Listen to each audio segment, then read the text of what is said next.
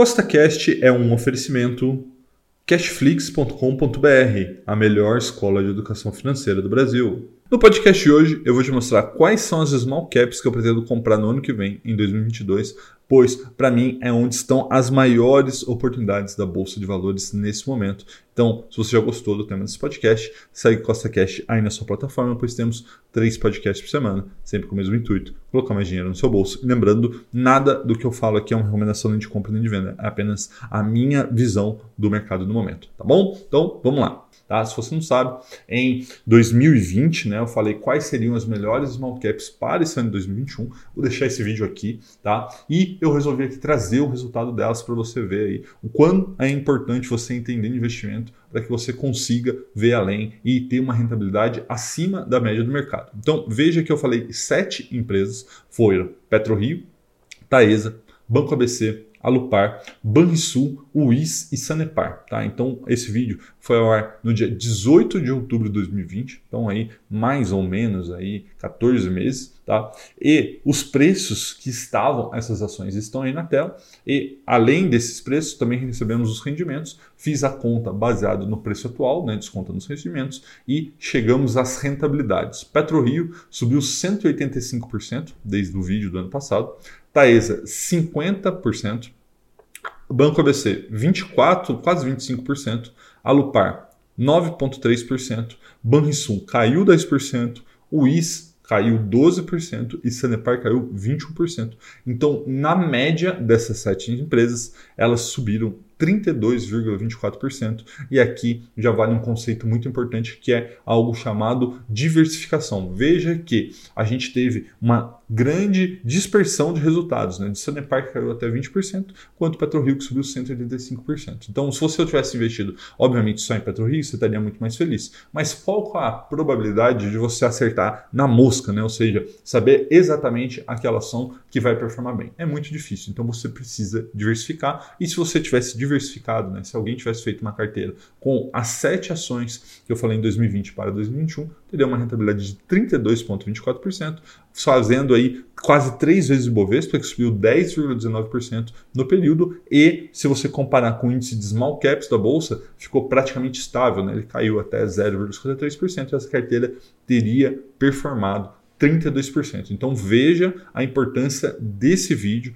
para mostrar para você aonde talvez estejam as maiores oportunidades na bolsa nesse momento. Mas lembrando, nada do que eu falo aqui é uma recomendação nem de compra e nem de venda, é apenas para te inspirar a investir melhor e mais do que isso, te inspirar a estudar sobre os investimentos porque vale muito a pena. Tá bom? Então vamos lá, vamos falar sobre a primeira empresa e a primeira empresa é a Unipar, tá? A Unip 6 ela é uma empresa do setor petroquímico, né? químico multinacional, atua aqui no Brasil e na Argentina, sendo a maior produtora da América do Sul de cloro e soda e a segunda maior produtora de PVC e é aquele plástico, né? enfim, é feito de soda tal, para que seja utilizado em canos e uma série de outras aplicações na indústria. Tá? Então é a, maior, a segunda maior produtora de PVC. Olhando os dados dela, atualmente ela negocia R$ 100,87.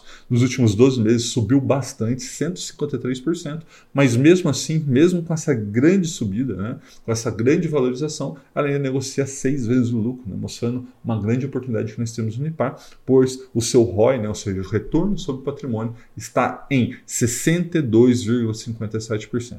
Nos últimos cinco anos, cresceu 35% sua receita e 78% dos seus lucros ano a ano. Né? Então veja que é uma bela de uma empresa que vem crescendo muito. Lembrando que um dos grandes investidores do Unipar é o Barsi, né? Nos últimos dois meses pagou R$ 10,52 por ação, que dá um dividend yield de 10,43%. Então é uma ação que eu estou de olho.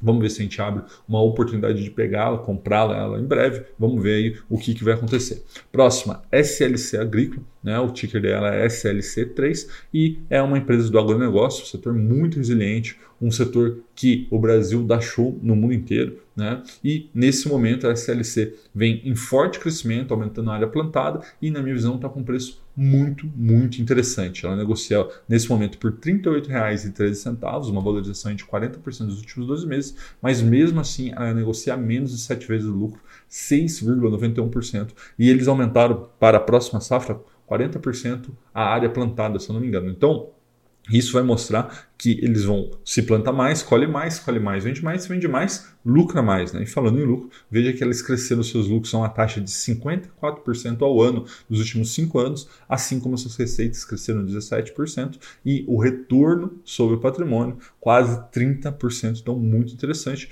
Ela não é uma grande pagadora de dividendo, é uma empresa de crescimento mesmo, ou seja, que está reinvestindo toda a sua receita, né, todo o seu lucro. Então, ela pagou nos últimos dois meses só R$ 1,06 por ação, que dá um dividend yield de 2,79%. Mas lembrando, é uma empresa basicamente de crescimento. A próxima é a Lupar, a LUP 11, né? A Lupar é uma multinacional, atua tanto no Brasil, na Colômbia e no Peru, no setor de geração de energia e também de transmissão de energia e possui diversos projetos que vão entrar em operação. Agora, em 2022, isso aí também vai dar um up aí nas receitas e nos lucros da Lupar preço atual dela é de R$ 24,53. Nos últimos 12 meses caiu 4%. Tem um retorno sobre patrimônio de 21,29% e nesse momento negocia mais ou menos 5 vezes o lucro. Então, assim, é até estranho para mim né, falar que empresas como a Lupar, empresas tão resilientes do setor elétrico, negociam somente 5 vezes o lucro. Isso é uma grande oportunidade, ao meu ver. Tá? Crescimento dos últimos 5 anos de 32% na receita e 46% no lucro. Tá? Dividendo dos últimos 12 meses pagou um pouquinho, 84 centavos por ação, mas lembrando, a Lupar é uma empresa de crescimento, está investindo para crescer lá na frente, depois que ela atingir uma maior maturidade como empresa ela vai distribuir isso para os acionistas, tá? Dividend yield de 3,42%. Próxima, Banrisul, tá? Banco aí do Sul, né? Do Rio Grande do Sul, estatal. É, o ticker é o BRCR6, tá? Ela atua no setor é, muito lucrativo, setor bancário, tá? Forte presença regional, né? Rio Grande do Sul. O Banrisul realmente tem uma presença muito forte e perante aos seus pares, né? Quais são seus pares? Né? Seria o próprio Banco do Brasil, Bradesco e tal, negocia com desconto muito, muito grande por ser estatal. Então é lógico que estatal traz um risco, mas será que esse risco é tão grande assim quanto o preço hoje está se mostrando, está sendo precificado? Na minha visão, não. Tá? Banrisul então negocia nesse momento a R$ 9,63, uma desvalorização de 23% nos últimos 12 meses.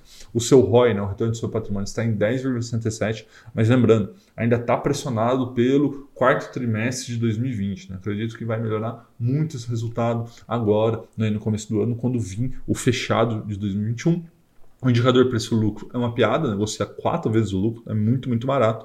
Por que, que o pessoal negocia tão barato? Porque a receita nos últimos cinco anos caiu aí na média de 5% ao ano, mas o lucro vem se mantendo estável. Né? E como nós, investidores de longo prazo, nos preocupamos com o lucro, o lucro me deixa bem tranquilo do Banrisul, ainda mais por quatro vezes o lucro. Tá? Nos últimos 12 meses pagou R$ 1,08 por ação, que dá um dividend hoje de 11,23%.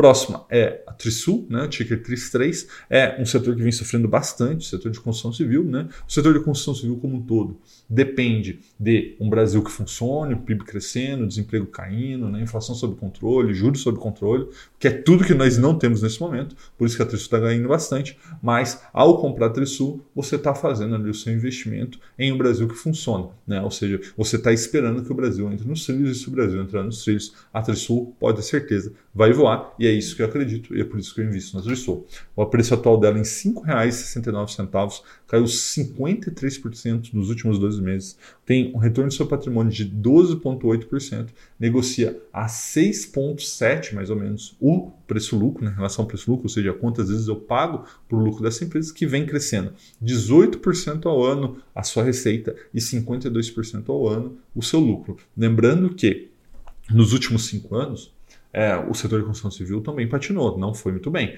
Então veja que mesmo no cenário desafiador, a Trisul vem conseguindo tração, vem conseguindo dar lucro e crescer o seu lucro. Imagina no cenário favorável que eu acredito que vai acontecer, talvez não em 2022, mas talvez em 2023. Tá? Então, por isso que eu acredito que Trisul seja uma grande oportunidade. O setor de construção civil inteiro eu acredito que seja uma grande oportunidade.